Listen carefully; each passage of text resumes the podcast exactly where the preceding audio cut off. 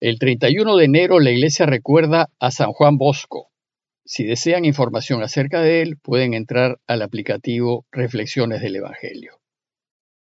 El lunes de la cuarta semana del tiempo ordinario, el Evangelio que toque es el de Marcos 5, 1 al 20.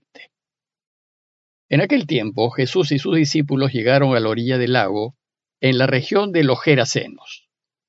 Apenas desembarcó, le salió al encuentro desde el cementerio donde vivía en los sepulcros, un hombre poseído de espíritu inmundo. Ni con cadenas podía ya nadie sujetarlo. Muchas veces lo habían sujetado con cepos y cadenas, pero él rompía las cadenas y destrozaba los cepos, y nadie tenía fuerza para domarlo. Se pasaba el día y la noche en los sepulcros y en los montes gritando e hiriéndose con piedras. Y viendo de lejos a Jesús, echó a correr, se postró ante él y gritó a voz en cuello. ¿Qué tienes que ver conmigo, Jesús, Hijo del Dios Altísimo? Por Dios te lo pido, no me atormentes. Porque Jesús le estaba diciendo, Espíritu inmundo, sal de este hombre. Jesús le preguntó, ¿Y cómo te llamas? Él respondió, Me llamo Legión porque somos muchos. Y le rogaba con insistencia que no lo expulsara de aquella comarca. Había cerca una gran piara de cerdos osando en las faldas del monte, y los espíritus le rogaron, déjanos ir y meternos en los cerdos. Él se lo permitió. Y los espíritus inmundos salieron del hombre y se metieron en los cerdos, y la piara, de unos dos mil, se abalanzó acantilado abajo al lago y se ahogó en el lago. Los porquerizos se echaron a correr y dieron la noticia en el pueblo y en los cortijos. Y la gente fue a ver qué había pasado. Se acercaron a Jesús y vieron al endemoniado que había tenido la legión, sentado, vestido y en su sano juicio. Se quedaron espantados. Los que lo habían visto les contaron lo que había pasado al endemoniado y a los cerdos, y ellos le rogaban que se marchase de su país. Mientras embarcaba, el endemoniado le pidió que lo admitiese en su compañía, pero no se lo permitió sino que le dijo, vete a casa con los tuyos y anúnciales lo que el Señor ha hecho contigo por su misericordia. El hombre se marchó y empezó a proclamar por la Decápolis lo que Jesús había hecho con él, y todos se admiraban. El relato que les acabo de leer es el segundo milagro de la serie de cuatro, en donde Marcos nos irá revelando la identidad de Jesús. Y aquí nos va a mostrar que Él también manda sobre las fuerzas del mal. La escena tiene lugar en la otra orilla, en tierra de extranjeros. La mención de los cerdos lo indica con claridad. Y se trata de un viaje que prefigura la misión de la iglesia. Pero dice el relato que no bien llegó empezaron los problemas. Le salió al encuentro desde el cementerio, donde vivía en los sepulcros, un hombre poseído de espíritu inmundo. El hombre poseído representa al mundo al que la Iglesia se enfrenta, un mundo sumido en la alienación y el sinsentido, en donde reina la violencia, la corrupción y la muerte, un mundo dominado por el mal. La impureza del mundo queda indicada por la presencia de cerdos, que los judíos consideran animales impuros. El relato nos describe la situación del endemoniado, que refleja la situación de nuestro mundo, y es la descripción de un hombre vivo, pero en estado de violencia y de muerte, que vive en un mundo en estado de violencia y de muerte. Pues dice el texto que vivía en los sepulcros, y ni con cadenas podían sujetarlo. Muchas veces lo habían sujetado con cepos y cadenas, pero él rompía las cadenas y destrozaba los cepos, y nadie tenía fuerza para domarlo. Se pasaba el día y la noche en los sepulcros y en los montes, gritando e hiriéndose con piedras. Esta descripción es un resumen resignado de la situación caótica y de desorientación en la que se encuentra el hombre y el mundo. El andar entre los sepulcros y por los montes indica el espacio, la zona de confort en la que se mueve el enemigo. Pues los sepulcros son lugares de muerte, de desenfreno, de perdición, y la montaña indica lugar de desolación, de soledad y de peligro. Las argollas y cadenas describen la esclavitud a la que nos someten los valores del mundo, pues los valores del mundo son valores de muerte que nos atraen con fuerza y son muy difíciles de domesticar y contener. La humanidad desquiciada vive sin sentido y busca liberarse, pero nada puede hacer. Dando gritos e hiriéndose con piedras, dice el texto. Esto indica a un mundo que se destruye a sí mismo con su violencia y que la sociedad no puede dominar. La ideología del mundo es de violencia, pues sostiene que solo con violencia se gana. Por eso el endemoniado se libera, pero solo para hacerse más daño. Dice el texto que viendo de lejos a Jesús, echó a correr, se postró ante él y gritó a voz en cuello. ¿Qué tienes que ver conmigo, Jesús, Hijo de Dios Altísimo? Por Dios te lo pido, no me atormentes porque Jesús le estaba diciendo, Espíritu inmundo, sal de este hombre. Ya la sola cercanía de Jesús pone nervioso a quienes se rigen por los valores del mundo.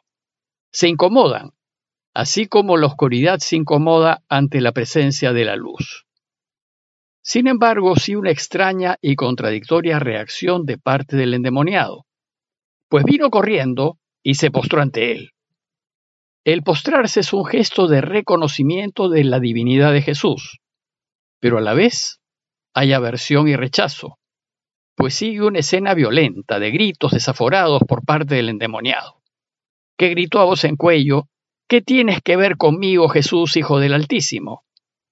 Y gritando, nos revela la identidad de Jesús.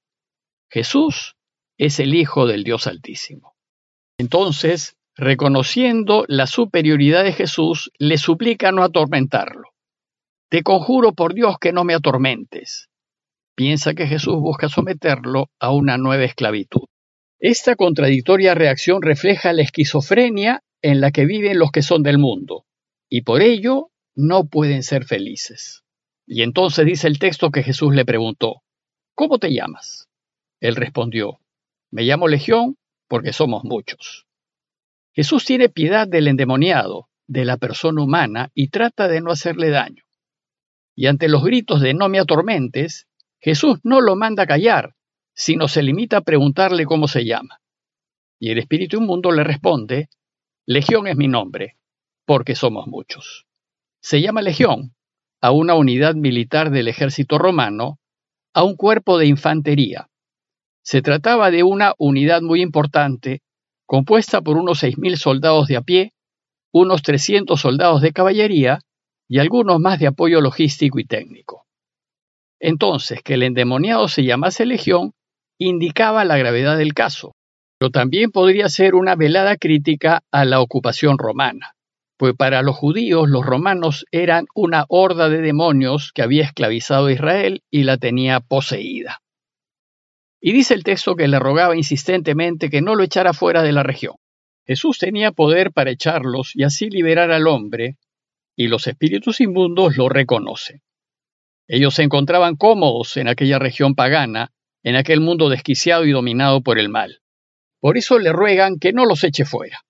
Dice el texto que había cerca una gran piara de cerdos rebuscando la tierra en las faldas del monte, y los espíritus le rogaron, Déjanos ir y meternos en los cerdos. Él se lo permitió. Y los espíritus inmundos salieron del hombre y se metieron en los cerdos. Y la piara, unos dos mil, se abalanzó acantilado abajo al lago y se ahogó en el lago. En los cerdos los demonios abandonan la región y van a parar a la otra morada de los demonios, el mar. En la antigüedad el lago o el mar representaba los dominios del mal. Y decir que se lanzaron nos indica una especie de suicidio colectivo. Pues ante Jesús el mal pierde, queda completamente derrotado y desaparece. La conclusión del relato es dramática, pues dice el texto que los porquerizos se echaron a correr y dieron la noticia en el pueblo y en los cortijos, y la gente fue a ver qué había pasado. Se acercaron a Jesús y vieron al endemoniado que había tenido la legión sentado vestido y en su sano juicio, y se quedaron espantados. Los que lo habían visto les contaron lo que había pasado al endemoniado y a los cerdos. Ellos le rogaban que se marchase de su país.